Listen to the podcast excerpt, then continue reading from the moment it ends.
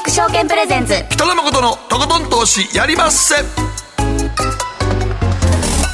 どうも皆さんこんばんは北野誠です。そして進行 MC の大橋ロコです。そして今日は5月最終週です。番組アシスタント2人揃っての登場です。はいこんばんは。番組アシスタントの桐島聖子です同じく安田奈々です。よろしくお願いします。はい。にぎにぎしく参ります、はい、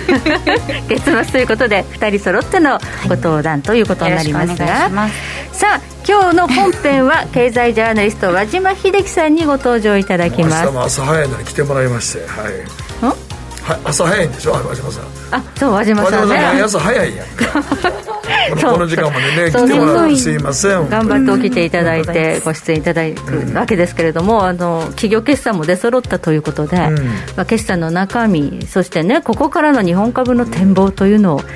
お話しいただきたいと思います、うん。はい、えそしてマーケットのリアルは個人投資家大傍聴さんにご登場いただきます。昨年9月にご出演いただいているのでもう8か月ぶりと、うん。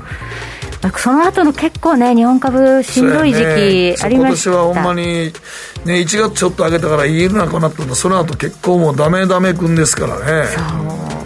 どのようにポートフォリオが組み替わっているのか、今、どういうふうにこう、ね、資産をこう運用しているのか伺っていきますので、ご期待ください。えそして今日は月一延長戦ということで23時30分からはじっちゃまこと広瀬隆夫さんにご登場いただきます。お電話しましてアメリカの今経済の実態そして米国株の今後を伺ってまいります、まあ、日本はまだ踏ん張ってますけどアメリカの株は本当にもうナスダックなんか30%ぐらい下げてますからねしかもダウも大恐慌以来の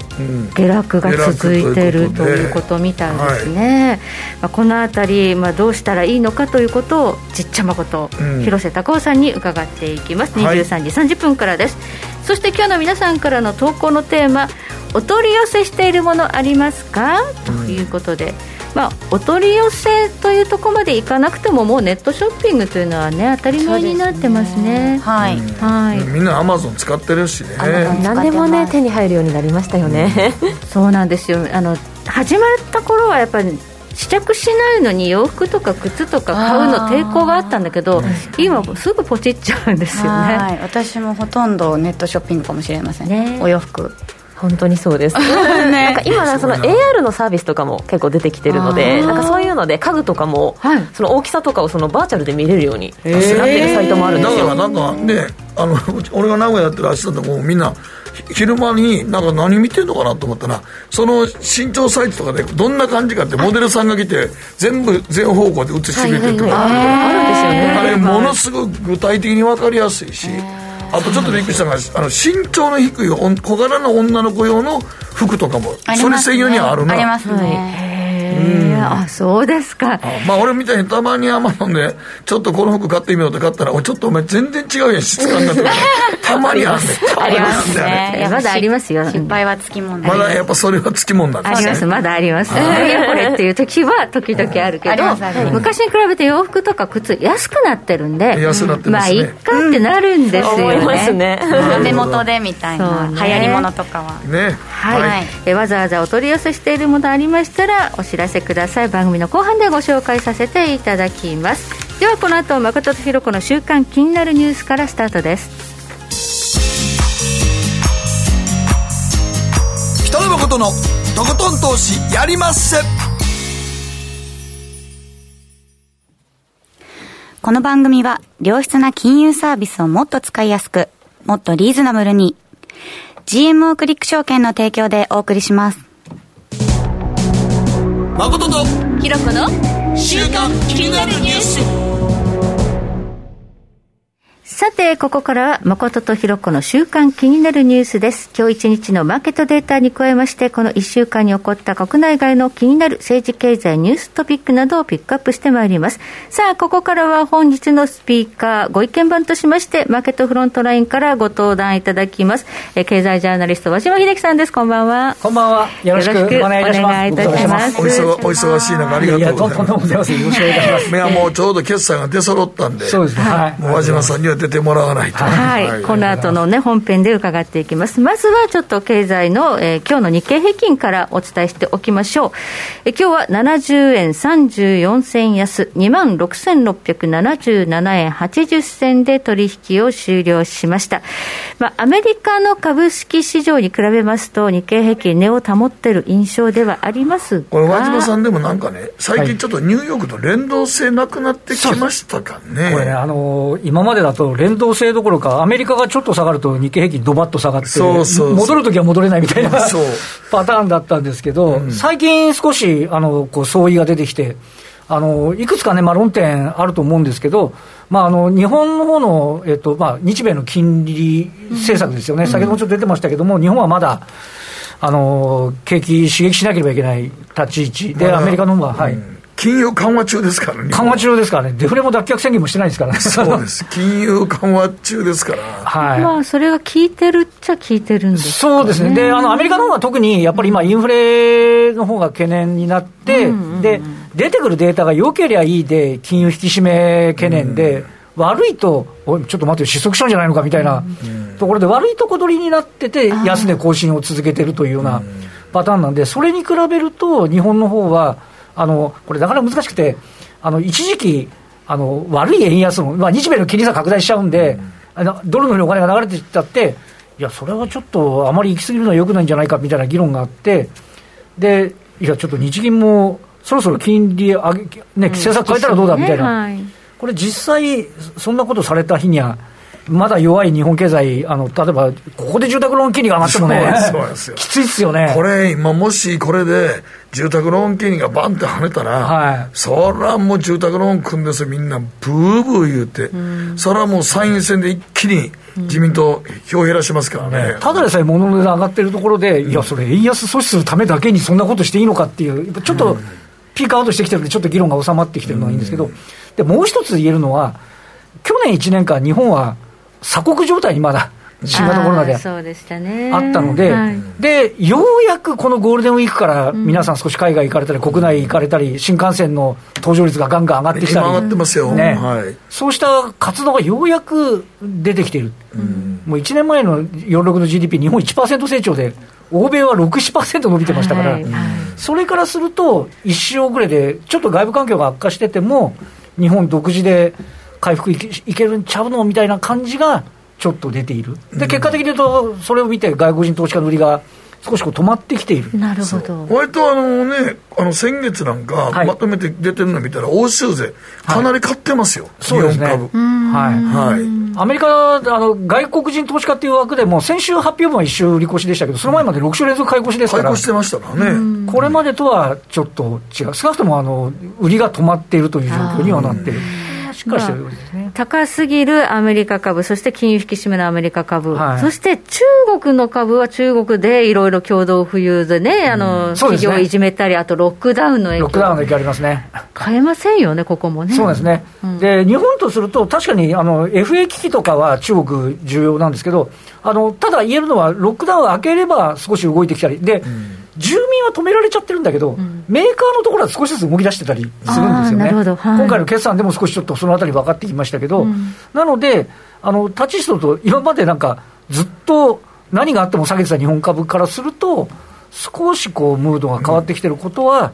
いい感じが多分だから、ヨーロッパ勢とか外国勢投資家は、日本だけは金融緩和してるんで、はい、よく見渡したらいろんなウクライナのことがなんかなってんけど、はい、ちょっと日本だけ地地政学リスクもないし、ね。はい、金融緩和してるし。そうですね。はい、っていう国は今、インフレもそんなにいってないから、はい、まだ買いやすい方には来てるんですそうですね。相対的にあの魅力度が出てきている、うん、あの日本は決してすごく嫌いびいてるわけじゃないんでしょうけども。そうそうそう。ね、他のところに比べて外部環境も悪くない、ってことなんですよね。はい、それはおのずとという意味で、インベストイン岸田が効いてるわけではない。ああの、違うと思うんですよ。なんだあのあれもあのなかなか厳しいのは、あの、インベストイン岸田ですって言っちゃって、あの、あ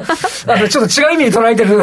ですって死ぬ。死ぬ。ね。捉えちゃってますよ。インベストしたら死ぬよと。そうそうそうそう、そういうふうにも捉えられちゃってますけどね。はい、だから、あの、まだね、ちょっと正直、岸田さんのその政策自体は、あの、金融所得課税も、先送りするって言い方、そうですね、やめたって言ってないですか、ね、取り下げないんですよね。はいはい。だからな、まあ、そこがもったいないですよね、金融緩和の効果っていうのがようやくね、はい、こう見えてきてるのに、そこであの財政の方とかね、はい、しっかりと成長戦略出てくれば、もっと跳ねますけど、ね、いやそうなんですよ、だからあのでそもそも、この日米金利差で、あのなんて言いますかね、あの円安になってる。経済対策もっと打っときゃ、日本の成長率もっと上がってるわけですよ。そこの、そこの根本を考えないと、ちょっと、あのね、岸田さんにはちょっとその辺は申し上げたいところですよね。もうちょっと頑張ってほしいなとは思いますけど、はいはい、もったいないなって感じはしますね。うん、そしてアメリカの株式市場です。昨日は48ドル38セント高、3万1928ドル62セントで取引を終了しました。うん、え昨日ダウこそは、えー、引けてみたら高かったということですが、ナスダック、S&P500 はまあ安値引けということで、でね、まあ、まだ不安定な。相変わらず安値切ってる途中ですからね。あの、下降トレンドに何の歯止めもかかってない状態であるというところで、うん、まださまざまちょっと見ていかなきゃいかん状況なんでしょうね、うん、まあ、そうですね、アメリカはやっぱりちょっとこれからまあ利上げと、6月1日からバランスシート縮小始まる、はい、先ほどちょっとありましたけど、あの1932年以来の8週連続安じゃないですか、そう。はい、これ、今週安いと、1923年以来になるんですよ、えー、でそれが過去最高記録なんですよ、アメリカの。下落こうどうですかね、今週頑張らないと、ダウは、ちなみに、ちなみに、8週連続安の時は、あのダウ平均ってあの8%ぐらいの下落なんですよ。はいはい、で今回あの同じ8週で、もうすでに10.3%下げてるんですね、はい、だからちょっとそのあたりをね、どう見るかっていう話でもあります、ね、そうですね、ちょっとアメリカの株式市場は非常に不安定ということですね、すね。はい、もうナスダックはそこ抜けた感じ。抜けちゃちょっと厳しいですね、ですね。はい、はい、はい、そして金利もあんまり上がらなくなってきました、今、2.752%ということで、うん、えー、まあね、3%まで上がってくると、やっぱり。そうです。で、これが、あの、いい方に取ればですよ。いい方に取れば、そんなにインフレ懸念ないんじゃないのっていうふうにマーケットは見始めてるというふうに見ることはできるんですけど、ただ、ここでもう一段引き締めをこまだ年内ずっとやっていくんであると、それこそちょっと失速をマーケットが先取りしてるというふうにも、景気後退感そう捉えられないことはないっていうね、難しいところです、難しいところですね。はい、じゃあ、はい、ここで、では、えー、奈々ちゃんが気になったニュースのピックアップです。はい、えっ、ー、と、日産と三菱自動車が100万円台の軽 EV を今年の夏、発売するというニュースが気になりました。安い EV ですか？はい。まあ100万円台といってもメーカーの希望小売価格は約140万円ほどなんですけれども、国の EV 購入補助金が55万円、そしてさらに東京では45万円の補助が上乗せされてはい、100万円台前半で買えるということなんですけど、はい、私そのもうバリバリのガソリン車のレースクイーンをやっているので、そもそも、あ、そうなんです、レースクイーンなんです。はガソリン車ですね。はい、バリバリのガソリン車なんですけれども、まあ、こう EV の話題っていうのは、私はトヨタのレースクイーンなので、まあ、トヨタでも話題になりましたし、気になるところではあったんですけれども、やっぱりこう、全部の車が、電気自動車になっていくんだなっていうそういう計画を各国がね、ね立てていますが。多分やけど日常使いで車その辺で使ってる人なんかは、うんうん、あの地方なんかね、はいはい、まあ、せいぜい1回走っても30キロぐらいしか走ってないですよ、うんうん、買い物だけで病院行ったりとかちょっと、うんうん、それぐらいで行ってたらフルで充電して180キロ走ってたら日常使いの生活の車としては十分やと思うけどな、うん、そうですおっしゃる通りだと思いますね、これあのまさにそのためあ今ちなみに日本で新車10台売れるとそのうちの4台軽ですから、うん、これちなみにあの軽自動車なのに 660cc 以下とかそういうレギュレーションないじゃないかみたいな話なんですけど、うん、これ車格が軽自動車を満たしてれば、軽自動車扱いになる。で軽自動車減税も受けられるんですよね。だから地方行くと、はい、あの家に太陽光パネルつけてそうです、ね、充電器置いて。プラグのやつやってそうそうプラグやって、いいですねガソリンそれ割と 割とそれはあの地方の家のあの土地持ってるとか結構それやってる人でだから地方の方が EV 売れてるんですよ。なるほど。これしかも100万円台でリーフは180万円しますから、同じあれですけど、うん、やっぱりこれはちょっと使い勝手はもしかするといいかもしれないですね、あの真剣に走るガソリン車とはまた違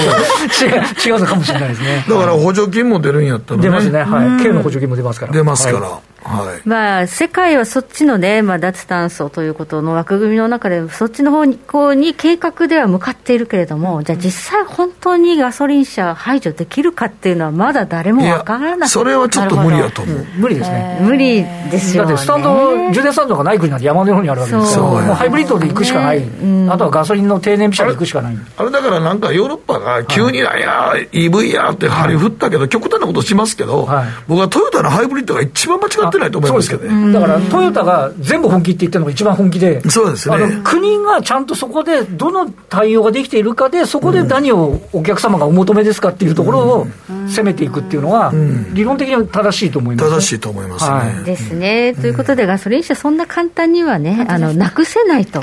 い。うことかと思われます。だから、だからまあ、ちっちゃいやつ、こういうの出てきて、地方の足使いに使うんやったら、本当にさっき言ったみたいに家で充電しといた方が、そういう売り方は地方ではすごい出てると思います。これはいい感じですそうそう、東京ではあんまり見かけないけど、地方の方が売れてますからね、やっぱり圧倒的に。はい。ここまで誠とひろ子の週間気になるニュースでした。この後コマーシャルを挟みまして、和島さんにじっくりと日本株について伺ってまいります。北野誠のとことん投資やりまっせ。なあちゃん、今日も元気爆発です。GMO クリック証券はおかげさまでファイナンスマグネート社の調査において2020年に続いて2021年も FX 取引高世界第1位を獲得。多くのお客様にご利用いただいております。GMO クリック証券は安い取引コストが魅力であることはもちろん、パソコンからスマートフォンまで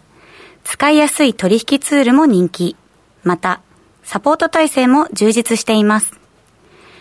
FX 取引なら取引高世界ナンバーワンの GMO クリック証券。選ばれ続けているその理由をぜひ実感してください。GMO クリック証券株式会社は関東財務局長金賞第77号の金融商品取引業者です。当社取扱いの金融商品のお取引にあたっては価格変動等の理由により投資元本を超える損失が発生することがあります。お取引をする際は当社のホームページや契約締結前交付書面にて、手数料などの諸経費、及びリスクについて十分ご確認ください。大橋ひろ子投資一筋うん十年。北野誠のとことん投資やりまっせ。あれご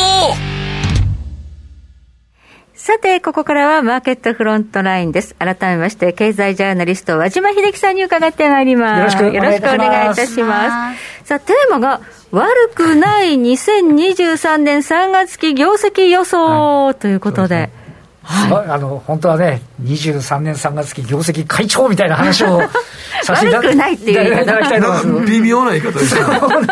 なんですよね、あの実質的に言うと、あのまあ、22年3月期が資源高の影響とかで、めっちゃ良かったところがあって、まあ、その反動がちょっとやっぱり出てくるんですけど、ちなみにあの、まだちょっと大手のシンクタンクの、えーと、集計がまとまってないんで、今、報道ベースで日経ベースを使うと、はい、着地は36%、これ、純利益ベースの増益になってます。うんうんはい、で今期23年3月期については3%増と、はい、でただし、えー、これ、日経があのソフトバンクグループを黒字予想、あソフトバンクグループはあの決算予想出さないんで、日経が黒字予想を出してるんで、これを抜くと、うん。えっと、5%の減益あそうなんだ。という形になります。で、まあ、あの、これ前期が良かった反動とか、あの、あとは資材の高騰とか、供給不安とか、ウクライナ危機、うん、まあ、もろもろあるんですけど、うん、で、あのいやな、何言ってんだって、それでも5%の実質減益じゃないかって言われちゃうかもしれないんですけど、うん、株価って結構先見性があるんで、うん、これあの、去年のあの9月、はい、日経平均3万円台、3万794円まであって、はい、そこから今年3月ですね、2万4717円まで下がってるんですけど、この間、ざっと2割下げてるんですよね。はい、で特にあの、えっと、2月の24日以降のウクライナ侵攻以降、ですね、ロシアの、下げ加速して3月安値までい。ってて、はい、あのチャート見ると、残念ながら3月安値を切っちゃうとまだ厳しいような状況ではあるんですけど、はい、とりあえずもろもろ、この間にあの23年3月期の業績、多分悪いよねっていう。の織り込んそうです。でメーカーでいうともう13から大失速してるんですよ、はい、あのまあ、供給網のサプライチェーンの問題だったり半導体不足だったりがあって、であのそういう状況下の中で、うん、あのおそらくは今期2桁減益、うんうん、やむなしみたいな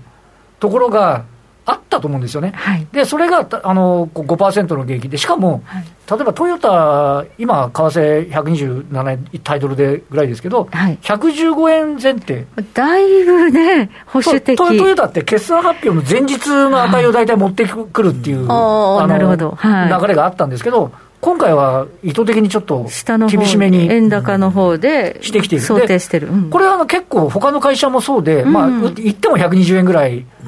なところなので、いや、そんなこと言って円安効果じゃんみたいな話でも、どうやらなさそう、うん、でしかも、おそらくはあの推察するに、これ、おそらく下期からの回復シナリオだと、前半はきついでしょっていう中で、うん、えー、保守的に保守的に保守的に見て、じゃあ、あの会社のあの状況で5%減益っていうのは、そこそこ悪くない、株価の位置関係と見合えば、相当程度悪、悪材料を織り込んだ状況の中で、発表してきて、2桁減ではないっていうところは、まあまあ、あのなんて言いますかね、株価のバッファーとしては、あの評価あできるんじゃないかなっていうところがあるというふうには思いますね。はい。じゃあもうその株価の最悪期は出して、あとはじゃあなんかきっかけ待ちで評価のし直す、はい、前提としては、本当にアメリカ、うん、特にね、あのかつてのリーマンショックみたいに前提が崩れるほどのあの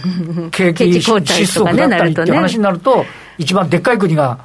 そうなっちゃうのはやっぱりありますけど、今、おおむね考えられている中で見れば、あの要は、えー、先ほど言ったように、日本が3月安値を切ってない状況なんかを考えると、はい、少しあのいけるいけるというか、順調なんではないか、これあの、えっと、前期すごく伸びた、あの今期業績予想出してないところなんですけど、例えば鉄鋼とか、はい、非鉄とか、はい、石油とか、海運とか、これがやっぱり今期、大きくへこむという見方をしてますよね。市況のところ。ですかね。で、で、なんですけど、例えば、あの商社なんかだと、今期現役予想だけど、増配とか自社株買い、あの、ね、前期がすごい稼いじゃってるんで、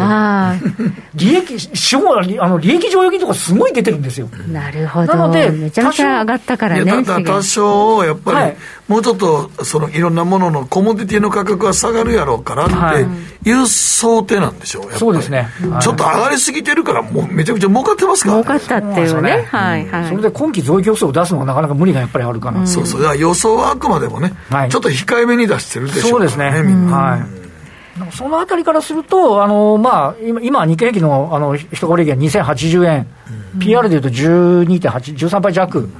なんですけど、だから下期回復シナリオが見えてくると、うん、まあ、PR で見て15倍ぐらい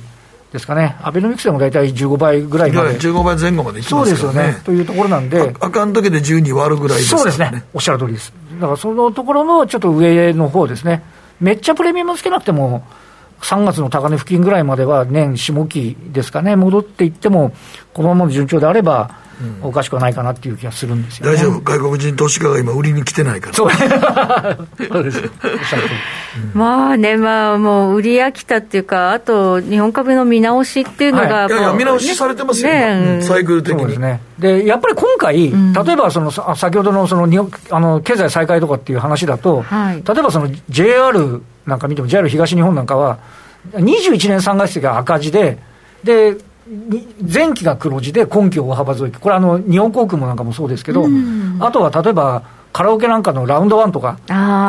これもやっぱり21年3月期はすごい厳しかったんだけど、徐々に回復して、今期大幅増益。ようやく？ようやく。今、人動いてますからね、はい、オープンアフターコロナがようやく始まる。新幹線、本当に人増えたそうそうそう。ですね、新幹線すごく戻ってますね、JR 東海なんかやっぱ戻ってきてますからね、そうですか、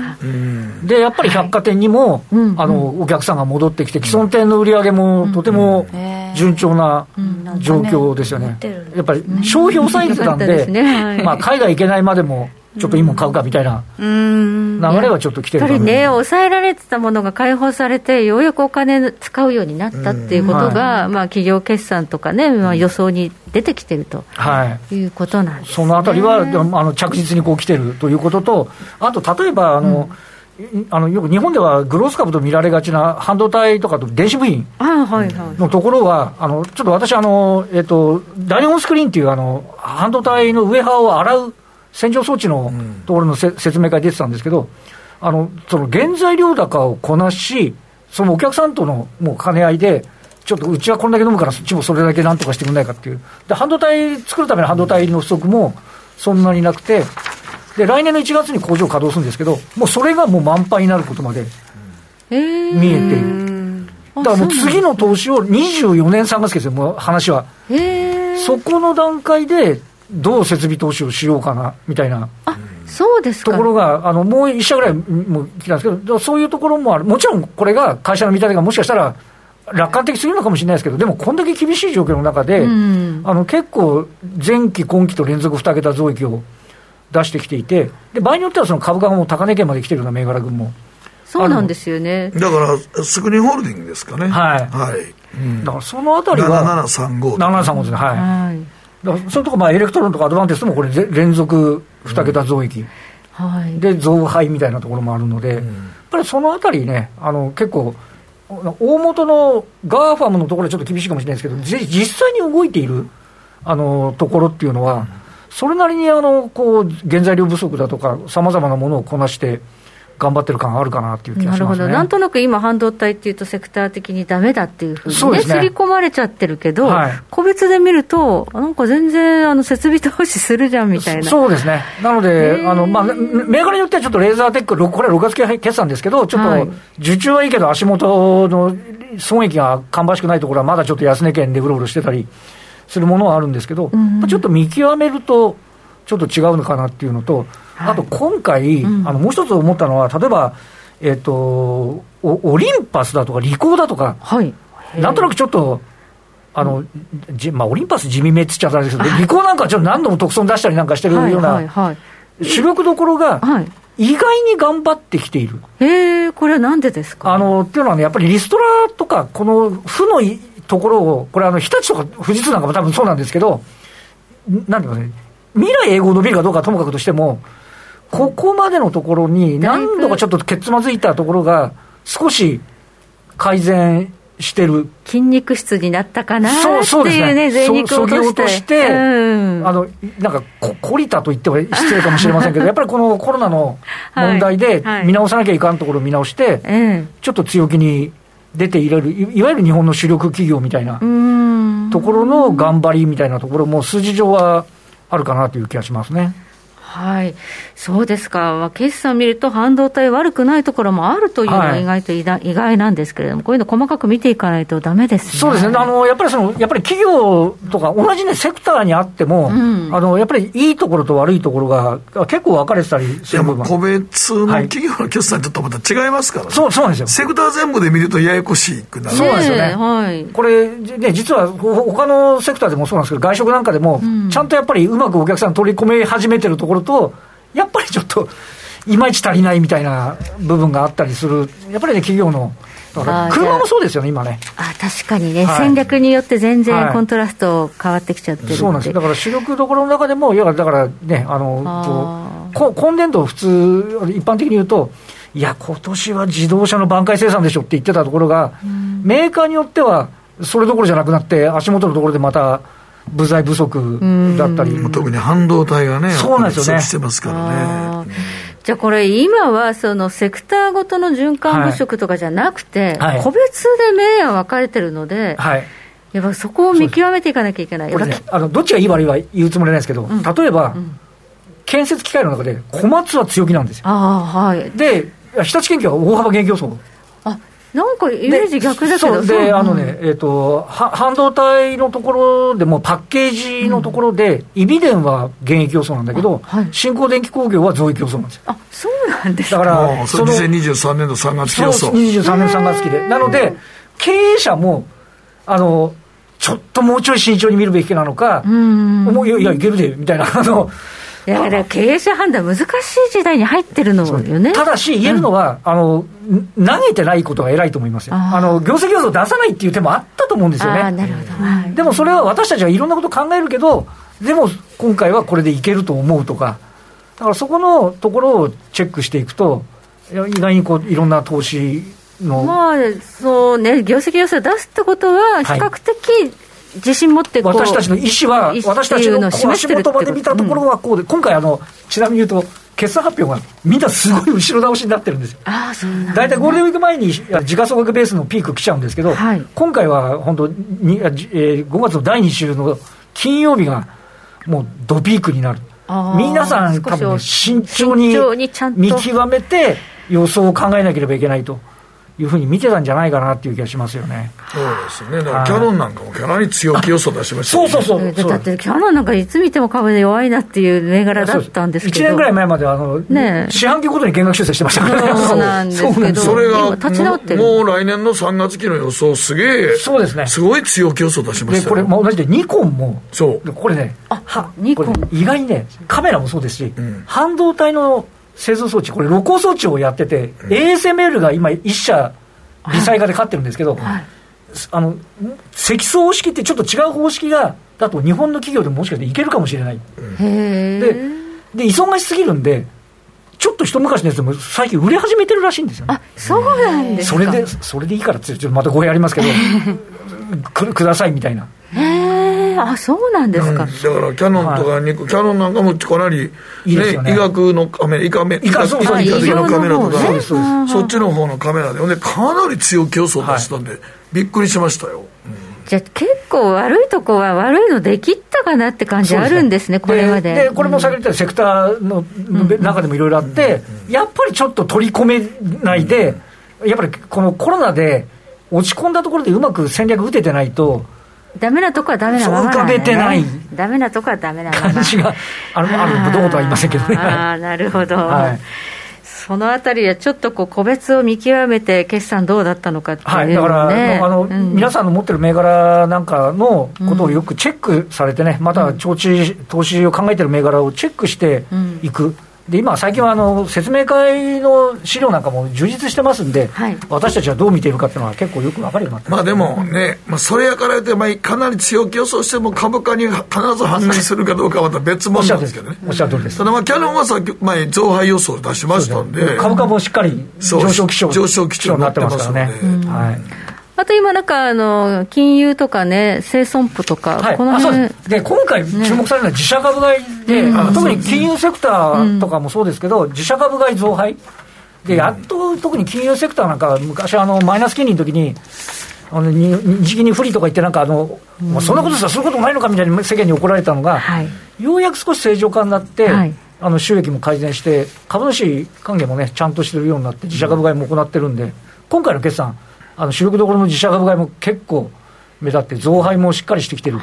ところは多い感じがありますね。まあ、今、あの個人投資家の物色もあれですよね、その高配当とかね、はい、そっちにこう今、とりあえずこうポートフォリオ守りに入ってるとこね。で結構5%台の銘柄で、増益の銘柄ありますんでね。株価下がって、はい、配当が5配当利回り5%超えてるそれ言うことはないよね。結構、結構増えました、増えましたよね。だからそういうところは、やっぱりちょっと金融商品としての魅力なんかももう一度見直すあのチャンスなんじゃないかなっていう気がしますね。じゃあ日本株悪くないですね。ちゃんと見極めて投資すればね。いうふうに思いますね。はい。ありがとうございます。ここまで和島秀樹さんでした。ありがとうございました。ありがとうございました。北野誠のとことん投資やりまっせ。大橋ひろ子投資家なんです。理事やってんねんて。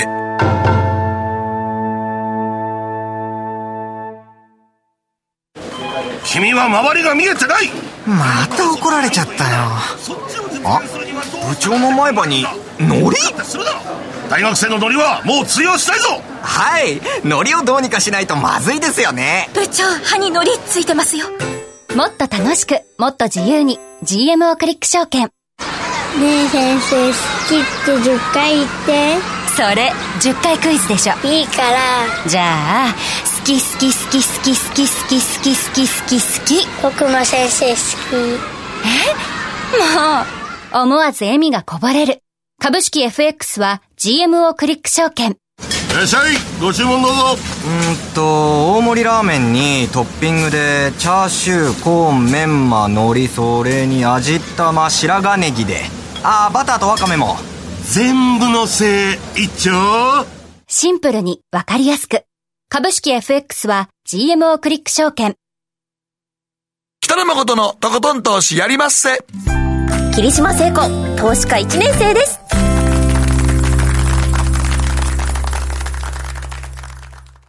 マーケットのリアルということで今日は。個人投資家大傍聴さんにスタジオにお越しいただいております。どうもお久しぶりです。ちょっと顔出し NG ですけども、はい、こちらにいらっしゃいますこれだけです大丈夫です2021年昨年9月29日以来でございますけどもね。はい、はい、まああのいつもいつもあのね、どうでした？この昨年9月から。今年正月大発会で上げて、ええんちゃうか思ったら、その後ずっとなんか、冴えない展開ですもんね。そうですね、マザーズ中心に、まあ、グロス株が冴えないですね。特に本当、半分ぐらいになっているところも、ちらほら見える。でね、4月からなんかプライムとか分けたものの、はい、マザーズ指数も残したために、結局マザーズまた売られてますもんね。そうですね。まあ、ジャスダックも残してほしかったんですけどね、うん、そういう意味では。もうあれやったら、あんなふうにせんと指数残すんやったら、そのままでよかったら気するんですけどね。そうですね。あの、ザラバで動かないんですよね。ええ引けで決まるんで、あれがちょっと、相場の強弱感を見るのに、そうですね、えー、そうですね。全体像がちょっと見えにくくなったそうですね。あります、ね。うん、だから結局マザーズでまあ感覚を見るぐらいですね、ね、はい、はい、どうでしたかトレードとしましては？そうですね。まああのシクリカル系をいろいろ入れましてですね、うん、本来中古型株の割安成長株一本でいきたいんですけど、うん、シクリカルがすごい強い相場なんで、まあ、資源とか、まあ、海運とか、あと、商社とかですね、まあ、あと鉄鋼とか、まあ、そういったものも入れなきゃいけないのかなと、そうですね、もともと触ってある株が、あの時価総額でいうと、大体どれぐらいのレベルでした？そうですね、まあ、数十億から100億、数百億、うん、だから、どちらかというと、ジャンルでいうと、中小小型株ですよね。そうですね、中小小型。うん、ですよね。でも前もあのこの一覧見せてもらったんですけど、はい、大概の数持ってますよね。そうですね。すごいですね。えー、これすごいやろ、うん、聖子ちゃん、見ててもびっくりするやろ、なんかもう。思います。ずらって並んでる。はい。そうですね。まあ、あの、一一銘柄集中もいいんですけど、うん、それが失敗したりすると大変なんで、うん、うん、なるべくその、まあ、いろいろなリスクを考えて、まあ、分散して、まあ、インデックスプラスアルファを稼ごうかなと。そうですね。だから、このスタイルでいくと、もう本当になんか、普通は、なんか儲け出す投資家さんって、割と1銘柄で、なんか、まあ言うてもだいぶお金入れていって、それが倍、3倍、4倍、5倍になって資産増やしてって形なんですけど、だいぶちょっとこれは、あれですか？もう最初からこの割と銘柄を分散する形取ってたんですえーと、これは10年ぐらい前からですね、うん。えー、あのそう投資を始めた頃は結構集中寄りだったと思います、まあ、はい、資金もちっちゃかったんで。ちっちゃいですからね、はい。まあ、特に不動産のセクター集中とかで、うん、まあ、なるべくそういったボラティリティを取っていく、うん、まあ、個別銘柄のアルファを取っていく感じだったと思います。でもやっぱり金額が大きくなってきて、運用する、はい、そうするとやっぱりちょっとポートフォリオ運用みたいに変わってきたんですね、そうですね、まあ、失うデメリットの方が強くなったという感じですかね、もちろんあの投資をやめると、もうこれから一銭も入ってこないんで、それはずっと続けたいと思うんですが、続けるにあたって、まあ、あんまり損をしないこと、まあ、大きくですね、まあ、そういったことに重視しようかなと。まあ、基本的にはインデックス投資でもいいぐらいの気持ちでいまして、はい、はい、ただ、ただ、インデックス投資になったりとか、投資信託になると、はい好きな銘柄じゃないのも入ってそうなんですよ、自分で選べないし、はい、あのやっぱ自分で選んだ銘柄じゃないと、そのこういう下げ相場の時にですね、持って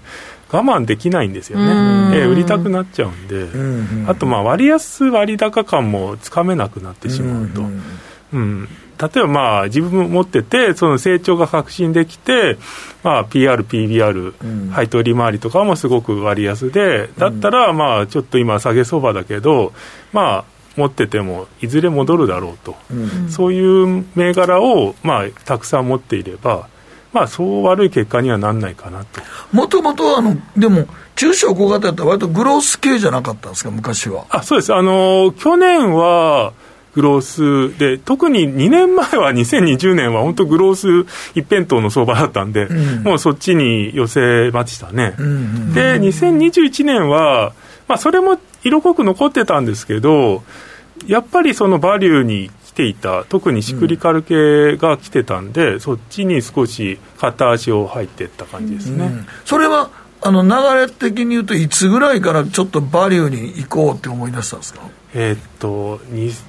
去年の頭ぐらいからですかね、うん、ちょっとずつ、えー、そうですね、特に2020年の10月ぐらいから、マザーズがなんか調子悪くなったんですよね。そうですね。えー、あのあたりから、まあ、そろそろあのこのバブルも終わるのかなと思ったりしてグロース系のバブルはもうぼちぼちだめかなと、えー、マザーズがだんだんだんだん指数も下がってきてマザーズ全体がなんかもう銘柄関係なし売られていった時ありましたもんね。そうですね、えー、まあ私、まあ、PR 結構重視していて、うん、まああの成長すれば PR やり割安になっていくのは分かってるんで、うん、まあ、そういったことも考えながらも、ただ、それが想定できないような PR の割高さ、あの1000倍とか、うん、まあ、赤字なのに上がってるとか、はい、そういう相場だったんで、はい、ちょっとそれについていくこと自体に不自然があったんで、うん、だからもう相場悪くなったら、そういうちょっと信じられないものは売っていって、まあ、バリュー株に戻っていったという感じですね。じゃあ、だいぶ組み替えたって感じですかね。そうですね、えーだって今日こうやってちょ僕ら今手元に資料見せてもらってますけどもちょっとまあこれで見てるとなんかバリューの割合がすげえ増えてますよね。そうですね。ほとんどバリューですね。ええ。ー、で今は特にあのバリュー株って自社株買いとか、配当の増配とか、うんそういう好材料が期待できる要素がいっぱいあるんですよね。で、グロースは逆に、あの、業績低迷とか、うん、あの、悪い材料が出てくる可能性が高くなっちゃって、逆にそのバリューの方がカタリストが良くなってるっていう。で、あの、結構、経営者の方も、そういった自社株買いとかで株価を支えようと、まあ、今ちょっとマクロ環境よろしくないので、まあ、そこの経営者の、まあ、真面目に頑張ってる経営者もたくさんあって、うん、まあ、会社は動いているので、まあ、そこにはついていった方がいいかなと。で、うん、まあ、バリュー株は特に自社株買いの効果も大きいので、うん、まあ、それで寄せていくのはいい合理的かなと、なるほどね、バリューは本当に下値不安も少ないし、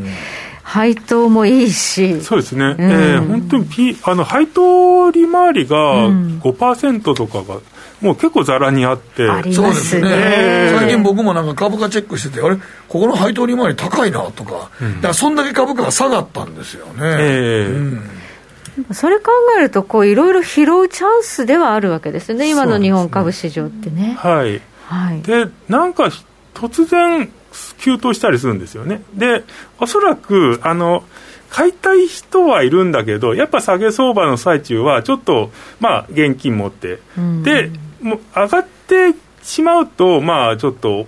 追いかけたくなる、そういう日和見な投資家が結構いるんじゃないかな、結構現金での残してる人いっぱいいると思うんですよね、はい、あの上がったら買おうかなっていう、うその底値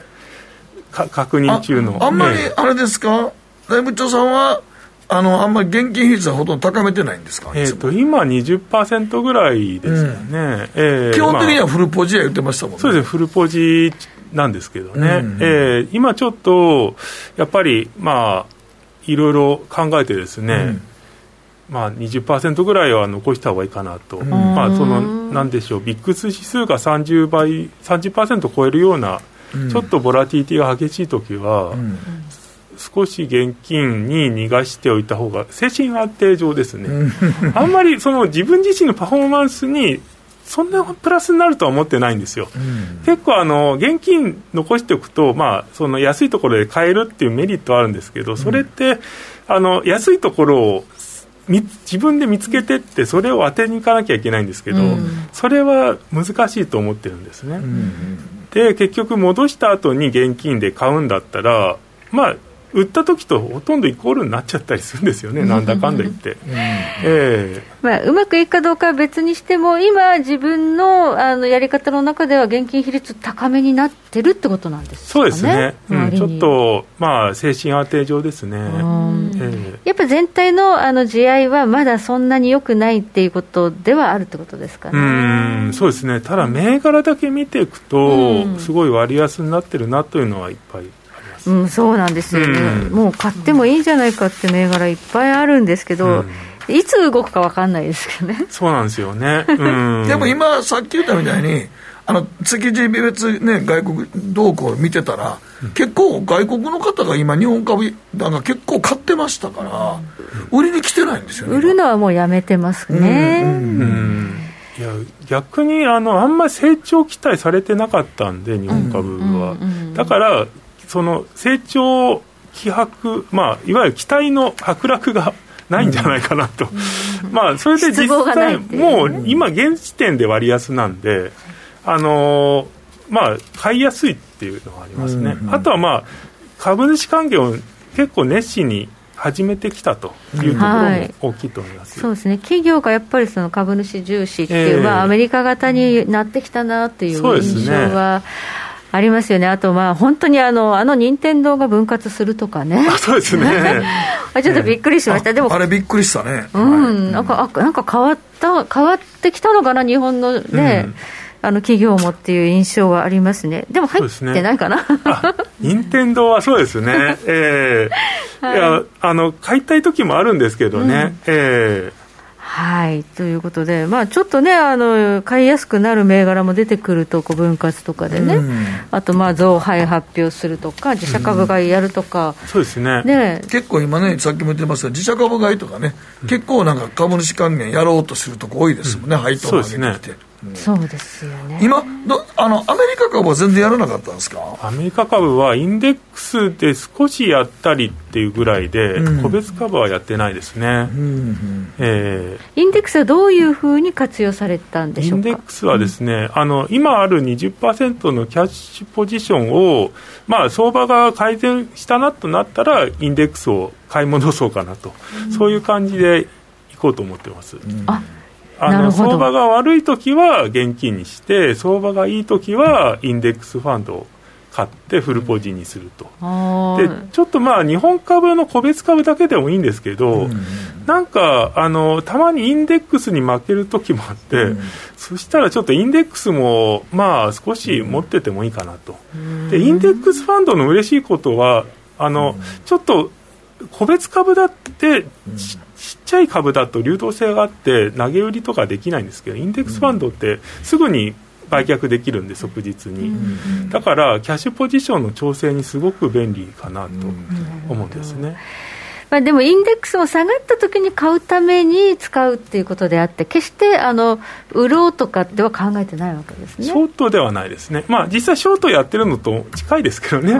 えーまあ、下がったところに買うっていう感じ、うん、まあ、売りをやらないっていうふうに決めてるってこともあるんですか？売りはですね、うん、精神安定上、あんまりよろしくないんですよね、気になってしょうがないっていうのが、で売りで買って現物でホールドしといたら、えー、はい。まあ、とりあえずそんな、まあ、いろんなこんな銘柄って動いてても、えー、まあ、バランスは取れますけど、売りは集中した時も踏み上げられたら、すごい嫌なるんでしょ？う。うん。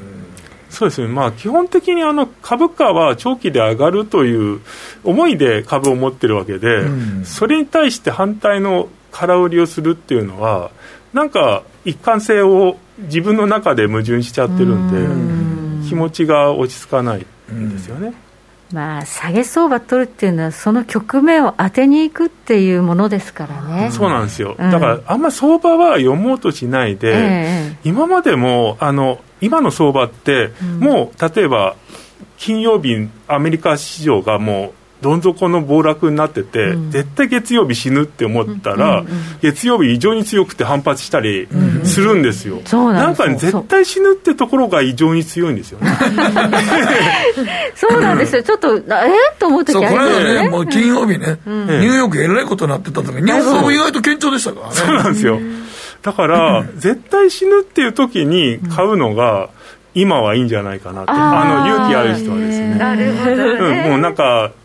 ナスダックが3%、4%下がってて、うん、もう絶対あ月曜日はもうだめだって。っていう時に、うん、もう買いのチャンスだって逆にね、そうなんですね寄り付きが一番低い時ありますからね。思えるかどうかっていうことですね。そうですね、まあ、トレーダーはそれで、あとはまあ、投資家だったら、もうあの鈍感力っていうか、うん、あんまり相場に左右されず、もう個別をし見ている方がいいんじゃないかなと思います、あの自分の最適なポジションをもうがっちり決めて、下手に上下させずに、あの時間が過ぎるのを待った方がいいんじゃないかなと。なるほど、うん、100銘柄ぐらいのポートフォリオ運用でね、やってらっしゃいますけど、これあの、どのぐらいの銘柄をどのぐらいのタイミングでこう入れ替えているのかなっていう作業としては。うん。まあ、結構最近はですね、相場の状況が変わってるので、入れ替わり激しく激しいんですね。激しいんですか？ええー、まあこのこの100銘柄ぐらいある中で何個ぐらい入れ替えていくわけですか、うんと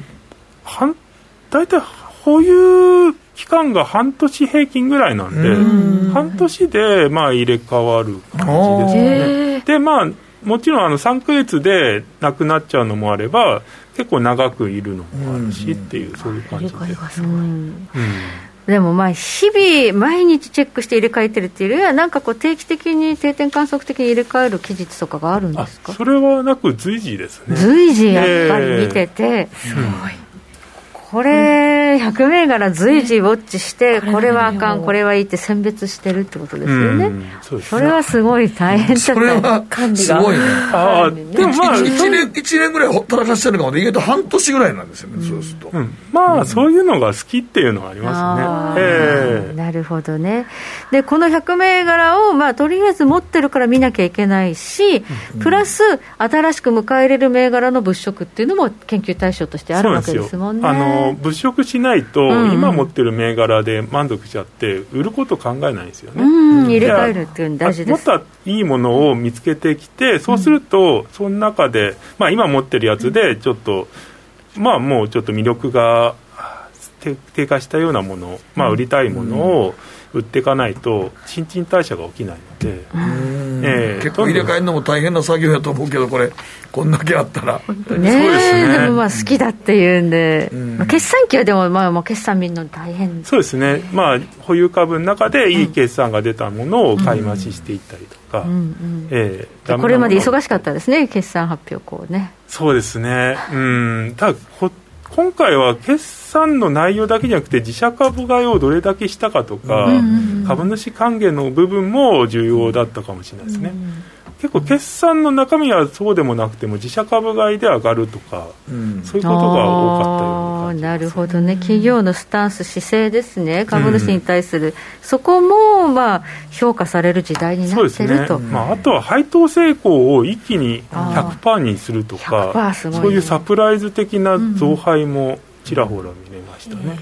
はい。ということで、まあ、日本株の運用ということを継続しながら、えー、ちょっとこう、米株はインデックスでちょっと併用してやっていこうっていうようなスタンスに今なってると。いうことですね、はい、はい、ありがとうございます。ここまで、えー、大傍聴さんにお話伺いました。どうもありがとうございました。北野誠のとことん投資やりまっせ。霧島聖子レースクイーンなんです。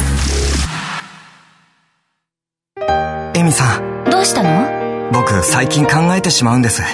毎晩月を見上げるたびに僕の将来はどうなってしまうんだろうって同時に思うんです。この虚しい気持ちに寄り添ってくれる女性がいたら。好きです。ってよくない？シンプルにわかりやすく。GMO クリック証券。すると川上からどんぶらこどんぶらこどんぶらこって何？桃が流れてくる音だよ。じゃあかぼちゃは？こ天ぷらこ天ぷらこかな鳥は？唐揚げ粉、唐揚げ粉。パパおやすみ。置いてかないで。頑張るあなたを応援します。GMO クリック証券。占いましたぞあなたの未来。あどんな？あなたは努力次第で大きな成功を収めます。ただし野菜中心の食事と早寝早起き適度な運動をして健康に注意なんだよ。母ちゃんのセリフと一緒じゃん。未来は自分で切り開く。株式 FX は GMO クリック証券。さてここからは皆さんからいただいた投稿を紹介していきます。今日のテーマはわざわざお取り寄せしているもの。はい種助ちゃんです、えー、沖縄のとあるところに住む私がこだわって取り寄せてるのはリーバイス501の、えー、生デニム。生産されてから一度も現れていないものです、隣村まで行けばジーンズ屋さんありますが生デニムなんて絶対売ってませんとということでお取り寄せしまして足の短い私ですがリーバイスの501のこのサイズを買えば洗って縮んだ時にちょうどいい長さになるというのは分かってるのでとても買いやすく同じデニムを10本以上買ってますってことですね。え同じのを10本それはなかなか。好きなんですね。すごいですね。履かない？履か履くんですかね。コレクション。コレクション。コレクション。ねナンバー売ってあるかもしれない。1 10とか書いてあるかもしれない、はい。続いては？はい。玉ねぎ小屋さんです。愛車を購入して20年を超えたんですが純正部品がぼちぼち生産終了になりつつありネットや中古パーツネットで中古パーツやサードパーティーのパーツを探しています。車検に関わる部品がないと結構致命的なんでメーカーさんが古い車の部品も供給し続けてくれるとありがたいんですがということです。それはね部品なくなってくるからね 車は、ね、古いのはね。古いのはそうやね。もう部品が大変ね部品が、ね、本当に。であと車検受けなのも長く早なるしねどん。どん、うん、ああ、そうですよね。高高いし。もったいない精神の割には 早く手放せって言わんばかりに税金取るからね。高コストで。ねはい、はい、カオルまなみさんですえわざわざって大げさな品ではないですが自分で選抜した種苗から育てたお茶の木から収穫し作ってもらった煎茶です、えー、はい、新茶の季節妹と茶摘みの作業を手伝って農家さんに加工してもらい届けてもらっていますすごい収穫できるようになって3年目今年も美味しい春をいただいています。すごいな。凝ってますね。自分で選抜茶摘みってものすごい時間かかっていっぱい取ってても全然いっぱいなれへんねんって。ねそうなんです。ちょっとだもんね葉っぱね。そうですよね。お茶っ葉見たらね。はいこちら、えー、中堅さんから僕らでも大丈夫。大丈夫です、はい。えー、中でも、えーね、僕が取り寄せるアップルジュースです、うん、青森のシャイニーアップルジュースが濃厚でおすすめですとはい、ええ今週ラジオ日経で日本ダービーを実況する小塚アナウンサーが青森出身でこのジュースをめっちゃおすすめしたんで買いました青森のアップルまあリンゴのね。シャイニーアップルジュースっていう名前から美味しそうですね。シャイニー輝いている輝いてる輝けてる。感じでしょうかねはい。じゃあもう一ついこうかな。ひろしさんです。えー、能登に旅行に行ってお土産で買ってきて以来道の駅鈴塩田村の能登奥能登揚げ浜塩を取り寄せています全然どんなもんかわからないお塩なのかな？揚げ浜塩だ塩やねん塩なのに塩辛さが少なく豊かな海のうまみと甘,、ね、甘みを感じて美味しいですということで。能登のお塩ということですね。はい。ということでそろそろお時間ですね。時計の針は23時27分を回っています北野誠のとことん投資やりまっせ。なあちゃん投資勉強するぞ。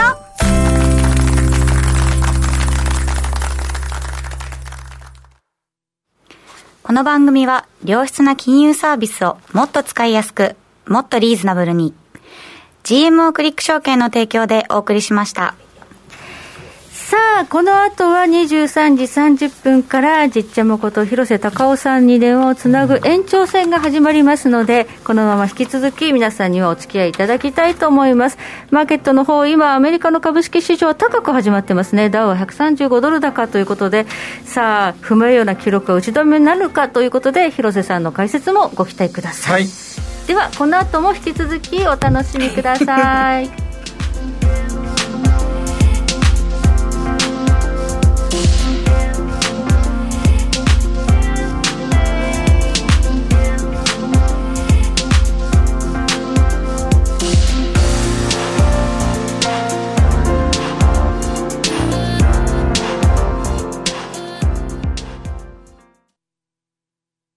GMO クリック証券プレゼンツ。北野誠のとことん投資やりまっせ。月一延長戦。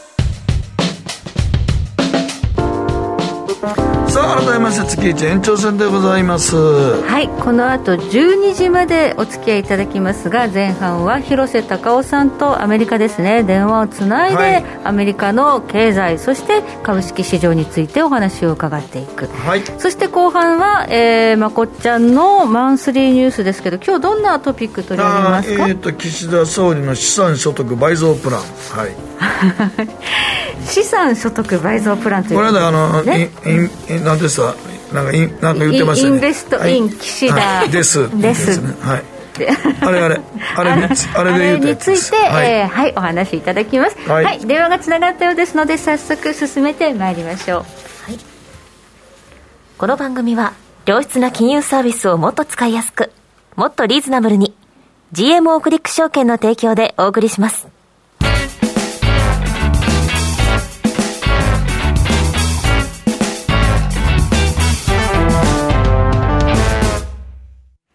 さて、ここからはマーケットホットラインのコーナーです。アメリカ、フロリダ在住、コンテクスチュアルインベストメンツ LLC、広瀬隆夫さんと電話がつながっています。広瀬さん。こんばんは。こんばんは。はい、よろしくお願いします。よろしくお願いします。さあ、アメリカの株式市場、ちょっと記録更新の下落が続いているようですね。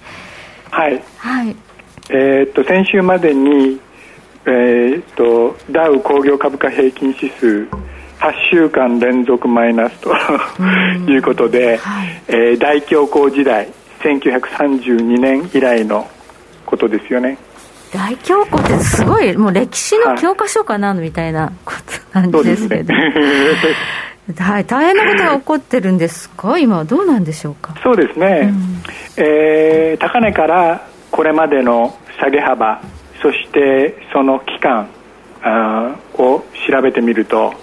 大体リーマンショックの時のその下げ始め方と同じような軌跡をたどっているというふうに形容することができると思うんですよね。まあここまでが一緒だったから今後の結末も一緒になるというふうには僕は考えてませんけれども、はい、でもまああのすごく深刻なことが起こっているという認識程度は持っておいた方がいいと思いますよね。はい、じゃあちなみにここまでどれだけ下が下がったんだっていうことを整理すると、はい、S&P500 でいうとマイナス17%強ですよね。はいうん、で過去アメリカでは、えー、いわゆるベアマーケットつまり20%以上マーケットが下がったケースというのは、えー、19回ありました。はい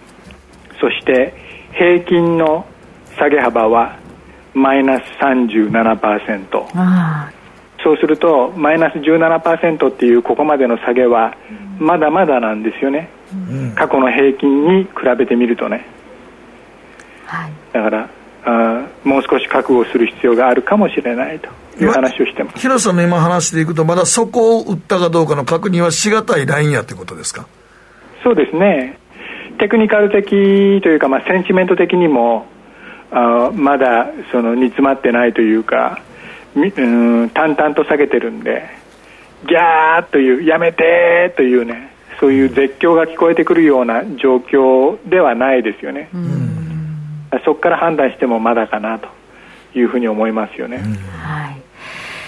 今回そのリーマンショックの時と違うっていうのはどういう点でしょうか？はい、えー、一つ目は FRB のスタンスですよね、はい、つまり今は FRB はインフレ退治にフォーカスしてます、はい、ってことは金融引き締めですよね。だからあまあ機会があればあというか粛々と利上げしていきたいと。いうのがまあ彼らの考え考えなんで、はい、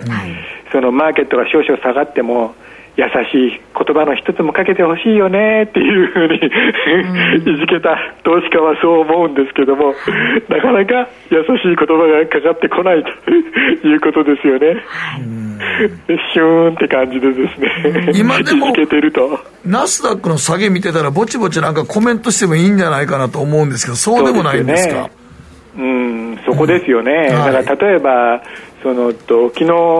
日なんかも、そのパウエル議長、スピーチする機会あったんで、そのちょっと一言言ってくれりゃいいのに、でもそういうことはお首にも出さなかったですよね。まあそれだけ、なんていうんですかね、その今、賃金インフレになってるんですけども、賃金インフレというものは、あの非常にこう癖になりやすい、しつこいということですよね。だから FRB もそれよく分かってるんで、今、その手綱をゆその緩めるべき時じゃないというふうに感じてるんでしょうね。これ、本当に効いてきて、インフレ抑制できるものなんでしょうか？わかんないです。でもうん、かなりもうこれまでの経緯で、えー、8兆ドルぐらいのその富が、まあ、株式時価総総額の話してますけれども、はい。失われたんですね、アメリカで。下落で、はい、だから、逆資産効果という形でですね、はい、それが消費に影を落とすとか、そういうことが出てきてもおかしくない水準になってきてると思うんですよ。はい、だからまあ、キモセラピーみたいな感じでですね、非常にもう荒治療ですよね、今やってることはね。はい、非常にきついということです。今回のあの決算発表を見てても、思わぬ決算で突然売られるという銘柄もぼちぼち出てますね。はい、あの先日のターゲットとかひどかったですよね。はい、びっくりしました。で、まあターゲットの決算の場合は主に EPS がそのディサポイントメントつまり落胆を誘ったんですけれども、はい、本当にもうちょっとした機微でその人件費が思ったように制御できなかったとかね、うん、あるいはその運輸コストがあのかさんじゃったとか。在庫水準があの予想よりも少し多かったとか。そういう小さいことの積み重ねで EPS がドカーンと予想を下回ったんですよね、うん、でそれは、まあ、僕なんかに言わせると典型的なその好景気の終わり方、過剰在庫とかね、はい、そのコストオーバーランとかねそれによって、まあ、経営者のマインドが萎縮しちゃう。これはもう教科書通りのパターンだと思うんですよ。でもまあ今まで何十年もそういう教科書通りのパターンっていうのを見てこなかったんで、はい、非常にその新鮮に感じるんだけれども、はい、でも実はその古典的な経済学の教科書通りのことが今起こっているということですよね、はい、景気がいいから在庫をいっぱい抱えてしまうけど、はい、突然売れなくなる。突然在庫が動かなくなっちゃったっていうねそういうパターンですよね。はい。こういうことで売られてあの、コロナショックの時の安値にも近づいているような銘柄も出出始めてますよね。はい、はい、そうですね。はい。まあ、でも、なんていうんですか、値頃感からあんまり買わない方がいいかもしれないですね。まだ終わってないですよね。うん、まだ、その、これがどういうふうに終わるのかっていう全貌はつかめてないですよね。それと、今回は、はい、その、FRB がすぐに助けに来てくれるということはないと思うんですよ。うん、はい。だからそのそれも覚悟しておく必要がありますよね。はい。そうすると、まあ、リーマンショックの時のような最後、ドーンとどっか破綻するようなことは、今は考えにくいとしても、はい、考えにくいです。というのは、うん、そのと家計部門の,、その借金比率とか、そういうのは低いですから、うん、ああと企業、まあ、リスクがあるとすれば、どちらかといえば企業の方でしょうね。うん、だから、リーマンショックの時みたいにサブプライムローンが積み重なってのトリガーとかじゃなくて、なんか全体的にじわじわとダメになっていく感じなんですか、今？そうですね。だから70年が、70年代型ですよね。ああ。もう忘れちゃってますよね。うん、はい。スタグフレーションですよ、もっと言えば。はいはい。そのインフレはあの高いままで。高騰していると、うん、だけれども景気はなんか悪いと、うん、そして株式のバリュエーションは大きく剥落するというようなパターンですよね。スタグフレーションはどうやって今度終わりを迎えて脱却して株が上がる時代を迎えるのかっていうのを全く想像ができないんですけど、はい、えー、1年目は石油株が買われました、はい、だから今はい、今もやっぱり石油株が一番パフォーマンスいいですよね、はい、でも2年目はすべてだめだった。じゃあここから危ないってことですかねそのセクターは。はい。だから僕だったら石油株とかもあのある程度ある程度のところで適当にあしらってもう売りますね。ああと船の株とかそういうのもだめだと思いますね。コンテナ船とかタンカーとかね。もうそういうのもダメだと思う。便関とか市況関係はちょっと危ないよってことですね、はい、あの憎んでると思いますよ、ターゲットの経営者とか、船会社とか、だって、全然商品仕入れてこないのにね、はい、値段だけどんどんどんどん上がって、お前ら一体何やってんだって感じでね、コストがもう、腹に据えかねてるはずですよ。お前らのせいでこんなになっちゃったんだって、うん、1日で株価が28%も下がったんじゃないか、どうしてくれるんだっていうふうにね、きっと思ってるはずですよ。でもこれ、言ってみたら、もう本当にあのいろんなもののコスト高ですよね、今の。そうです、コスト高です。うん、だから、その、中間に立って、その右から左に物を動かしている会社例えば商社とかね、はい、そういうのは景気良かったと思うんですよ、うん、だけれども恨まれながら仕事してると思いますよ彼らは。恨まれながら。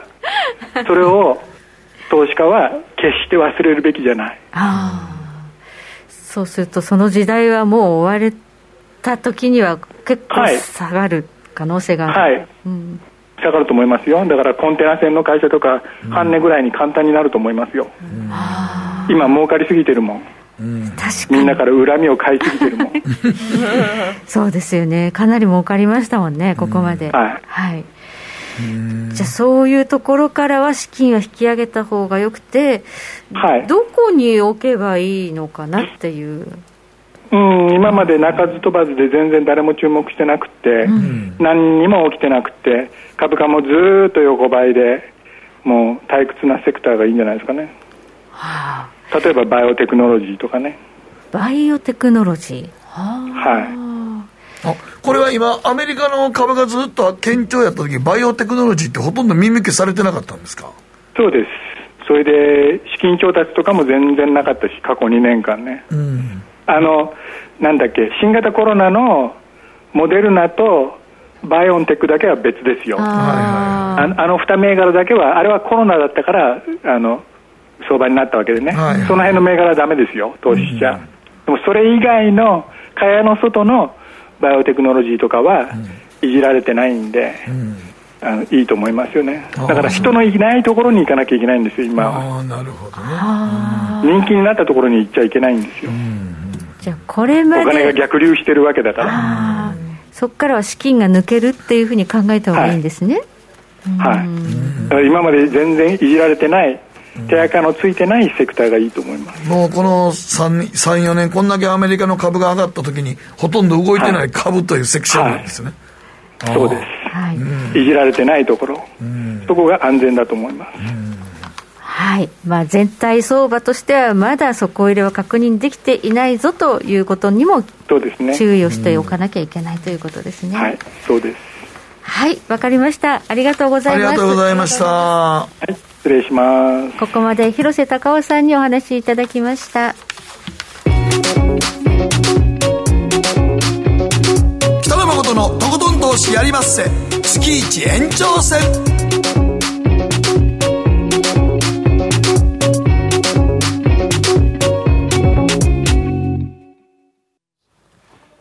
GMO クリック証券の CFD では、日本225や米国30など、世界各国の主要な株価指数、原油や金などの商品、レバレッジ ETF、リート ETF、外国株など、世界中の金融資産を買いからも売りからも、手数料無料で手軽に取引することができます。今まで気になっていた世界中のあの指数、あの銘柄、あの商品に投資ができます。パソコンからスマートフォンまで高性能なトレードツールも魅力。CFD も GMO クリック証券。GMO クリック証券株式会社は、関東財務局長、金賞第77号の金融商品取引業者です。当社取扱いの金融商品のお取引にあたっては、価格変動などの理由により、投資元本を超える損失が発生することがあります。お取引をする際は、当社のホームページや契約締結前交付書面にて、手数料などの諸経費、及びリスクについて十分ご確認ください。北野誠のとことん投資やりまっせ月一延長戦さて、ここからはやりまっせマンスリーニュースのコーナーです。今月の注目ニューストピックは？はい、えー、資産所得倍増プラン。はい。って言うたね。そうですね。イギリスで突然発表されました資産。なんであの日本の大臣ってさ、日本国内でこういうこと言わんと海外で言うねやろね。うん、まあ、今回特にそうですね、なんか急にあの海外で発表するケースが、多いね。多いですね。あの、少額投資の非課税の NISA の拡充とか、うん、新たな仕組みの創造によって、現預金を資産運用に誘導すると。うん、めったに言い慣れてないこと言わはってんなと思って、向こうが。税金取ることしか考えてない内閣やと思ったから。まあ、ただあの、よく思い出してください、はい、これ、資産所得倍増って言ってますけど、もともと岸田さんが総裁になる時って、うん所得倍増計画でしたよね。ああそうやね。それは、あの、給料というか、所得を倍増させようってことやね。っていうのつまり給料を倍増させたいってことやってね。って最初言ってましたよね。うん、言ってました。うん、あれなんか変わってません？変わってますよ。はい、で上がらないから、ね、給料が上がらないからこっちに移ったと思いますよ所得倍増の頭に資産がついたんですね、うん、で、まあ、今後10年間で有価証券残高2倍にするためにあのだから今ね日本って大体おあのさんどれぐらいみんな預貯金持ってると思います？えっ、と確か日本の個人の現金の保有が1000兆円ある、ね、1000兆円ですね、はい、はいはいはい。あと有価証券とかでしょうで、まあ、総合で2000兆円ぐらいあるっていうことらしいんですけど、そのうちの1000兆円の現金を使って、なんか景気を上げようってことだから、ところが、この考え方がめちゃくちゃ間違ってることが一つあるのは、はい、1000兆円のうちの7割は65歳以上が持ってるんですよ。持ってないもんね。いいですか ?65 歳以上が持ってるんですよ。約7割を。だからここの65歳以上に、に投資をしてくれとかいろいろ言わなあかんわけですよ。ところが、65歳以上の人らみんな70歳ぐらいやったら、手仕舞いに行くんですよ、もう。そうですよね、確かに、もうね、年した後そんなもん、こんなもんね、よくな分かってって言うてるのと思うわ。確かにそこは気が付かなかった、そう、高齢者が持ってるんですよね。そうですよ、若者持ってないんですよ。お金って。だからもう全然全然、だからそんなもんお金持ってないとこに、ニーサ立てるって言ったって、年収平均450万ぐらいのとこに45万の積み立てニーサの少額を倍増するったってみんな行かないっすよ。はい、おっしゃる通りで 現実的ですよね。その前に、その前に所得増やさないといかないんですよ、こういうの。そうそう、そっちをなんか忘れちゃったの？所得倍増計画。忘れてるうちは無理やと分かったからですだから、あの、あれやね、資産所得倍増やね。そうなんですよ。ああ、だから、その1000兆円を狙って、こういうことをね、プランニングしたんだと思うけど、だって65歳とか70歳ぐらいで、まあ、ある程度お金貯めた人らが、老後のことがみんな心配で投資なんかするわけないんですよ。確かに。リスクですよね。リスクやもん、そうなったらさ。まあね。だから、一番僕はこの、これを聞いたときに、じゃあ、どうし、どうすんのが一番いいかなと思って。ところが、これお金持ったままみんなね、認知症になって、金がどこにあるかわからない問題が今出てきてるって、これ言ったでしょ、先月。いや、そうそう、弁護士さんも言ってましたけど、おじいちゃんが亡くなってからどこに通帳があったのかとか、株式口座を、まあ、株式口座、対面でやってたらおじいちゃん持ってるのわかんないけど、今、僕らぐらいの世代が死んだら、スマホの中でほとんど入ってるから、ほぼわからないんですよ。わかんないです。わかんないです。そうなんでしょ？だからこれをもう簡単なことは若い子たちに、親が金持ってて若い子たちに金を70ぐらいで生前贈与をしたら、ものすごく安く税金を納めれますようにしてあげたらいいんですよ。そしたら若者にお金を移動さすことができるんです。そうですね。はい。そっちの方に動かないと、はい、相続税、生前贈与はめっちゃ金取るんですよ、日本って。はい。それはね、あの、世代間の格差が広がったまま。そうや。ほんで、しかも今まで100、うん、110万円やった無税や言うてる、あの、あれぐらいの贈与税も廃止しようとしてんねしてますね。いや、だから岸田お前間違ってるって。はっきり言うといてあげるわ。若者世代に金を動かすような政策取らないと、うんこんなもん絵に描いた餅やねんから。そうですね。個人資産なんかお前65歳以上が7割持ってんのやったら、これからどんどんどんどんみんな平均年齢上がっていくときに、誰もお金なんか使わないそうで、ね、日本は生前贈与がめちゃくちゃ不利やから。うん、で、なくなってどこに金あるかわからんって慌て出して、しかも、は割と早いうちになくなってすごい短い期間で贈与税納めなあかんから。そうなんですよ。すんごい仕事なんねん。ねで、それうっかりね、漏れてたらまたね、後でね、追徴課税みたいになっちゃうから。はい。そうなんですよ。だから相続税払うとか払わないけど、でも、きあの兄弟少なくても揉めたりしますからね、やっぱり、そういうの。そうですね。だからできたら生前贈与でボケないうちに、認知症にならないうちに、若い世代にお金をある程度行くようにしといたりすると、若い子たちが投資をするようにしてくれるじゃないですか。そうですね。でも若い世代、私たちの時代よりも、あの将来不安大きいから、投資っていうのにかなり興味はあるんだよね。そうですね、周りの世代の友人たちも。そうや、みんな興味は持ってるけど、じゃあ先立つものどうするのお金がないからできない。そうなんですよ。そう。だからそうやった積み立て NISA とかもっと増やしたかったら、若い子たち、だからその110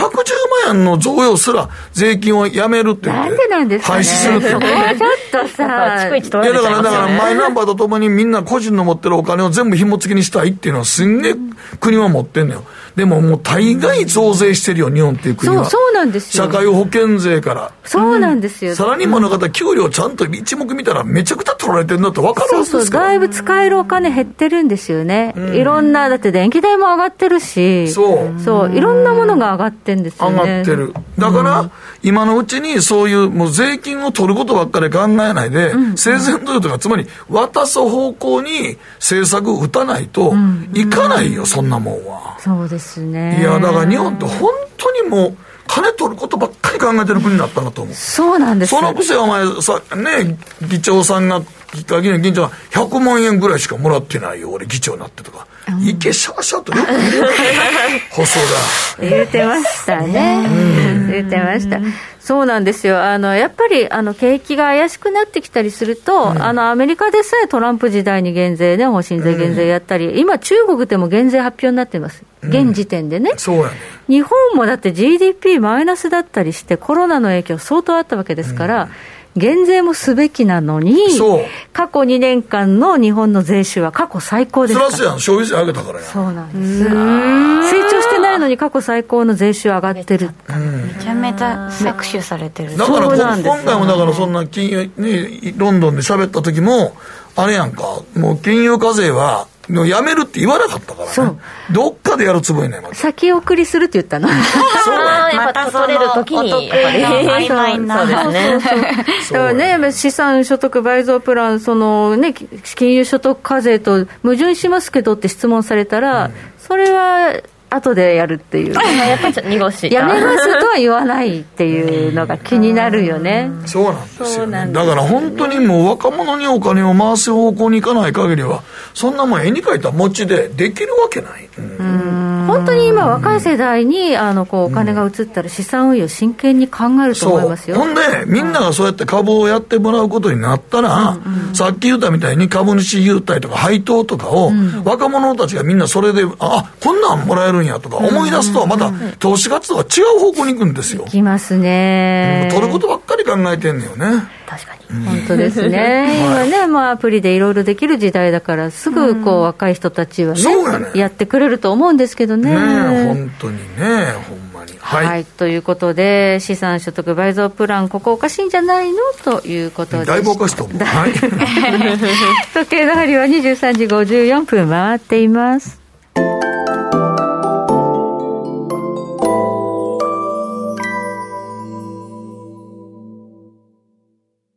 て、そろそろお別れの時間が近づいてきました。この番組は良質な金融サービスをもっと使いやすくもっとリーズナブルに GMO クリック証券の提供でお送りしました。さあ、今、アメリカの株式市場、今夜は反発していますね。ダウ平均124ドル高。でもね、あの、おばさん、今の数字は見ても一緒や。ニューヨークダウなんて、ラスト30分でガラッと変わるからな。昨日、寝る前はね、株下がってたのに、ダウはなんか戻ってたりして、うん、あれ？戻ったんだってちょっと思いましたよね。最後の30分で急にガラッと変わるからね。からねチャート見てると、ほんまにラスト30分ぐらいで急になんか何があってんと思う時あるけどね。まあ確かに8週連続ダウ下がってましたので、今週は1回戻るかもしれませんけどね。うん。ただ、まあ、広瀬さんの話聞いてると、まだ終わってないよということのようですので、気をつけないといけないかなという印象はありますね、まあ、なんか大クラッシュみたいなのがないから、うん、やっぱりみんな、まだなんかじわじわ下げてるから気持ち悪いよね。そうですね、うん、さあ今週、来週のスケジュールも見ておきましょう、今夜は FOMC の議事録が出るという、議事録で時々大きく動くことありますので、うん、まあ、この辺もちょっと注意が必要かなというふうに思います。えそして、まあ、メモリアルデーというのがありまして、えー、来週月曜日はアメリカの市場お休みとなるんですが、このメモリアルデーが明けると、まあ、本格的にまたね、ちょっとこう夏のシーズンが始まるということになってきます。そうですね、あとは中国の製造業、非製造業、PMI が出るということで、中国もかなりちょっと景気がね、どうなってんのか、どうなっていくのかね、うん、はい、不安なところがありますので、うん、えそしてもう、え来週から6月なの、あ、そっか。そうですね。そうですね。そうですね。今日来週なので。来週はもう6月1日ですよ。6月なんですね。あっという間です早い。早い。半分終わりましたよ。あっという間。はい。6月1日は、まあ、日本の5月の自動車販売台数、これ自動車のセクターがね、しっかりしてくれないと、まあ、日本の根幹の製造業が持ち上がらないってなりますが、この自動車販売っていうのが伸びてるかどうか、まあ、中国の停滞で工場が止まってね、作れないとか、半導体不足で作れないみたいなことで減産があったりしましたけど、この辺売れてるのかどうか、気になる数字というのも。僕は、僕はぼちぼち株また買い出しました。あ、そうですか。一時全部ノーポジしたんですけど、はいはい、また買い出しました。日本株ですね。日本株に、僕はもう日本株しか、もうあんまりアメリカ株分かんないんで、はい、日本株で。バリューの株をちょぼちぼち買い出してます。はい。ということですね。うん、はい。日本株は、まあ、和島さんの今日のお話にありましたように、悪くないということで。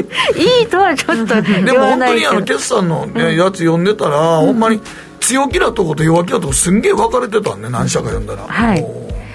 同じような業種やのになと思ってびっくりしましたけどね。はい、はい、ということで延長戦まもなくお別れの時間です。来週はどっちが担当になるんでしたっけ？はい、はい、私です。来週は聖子ちゃんが担当でアシスタントということです、はい、えー、月末2人揃ってのお届けとなりましたが、えー、12時までのお付き合いありがとうございました。ではまた来週お会いいたしましょう。おやすみなさい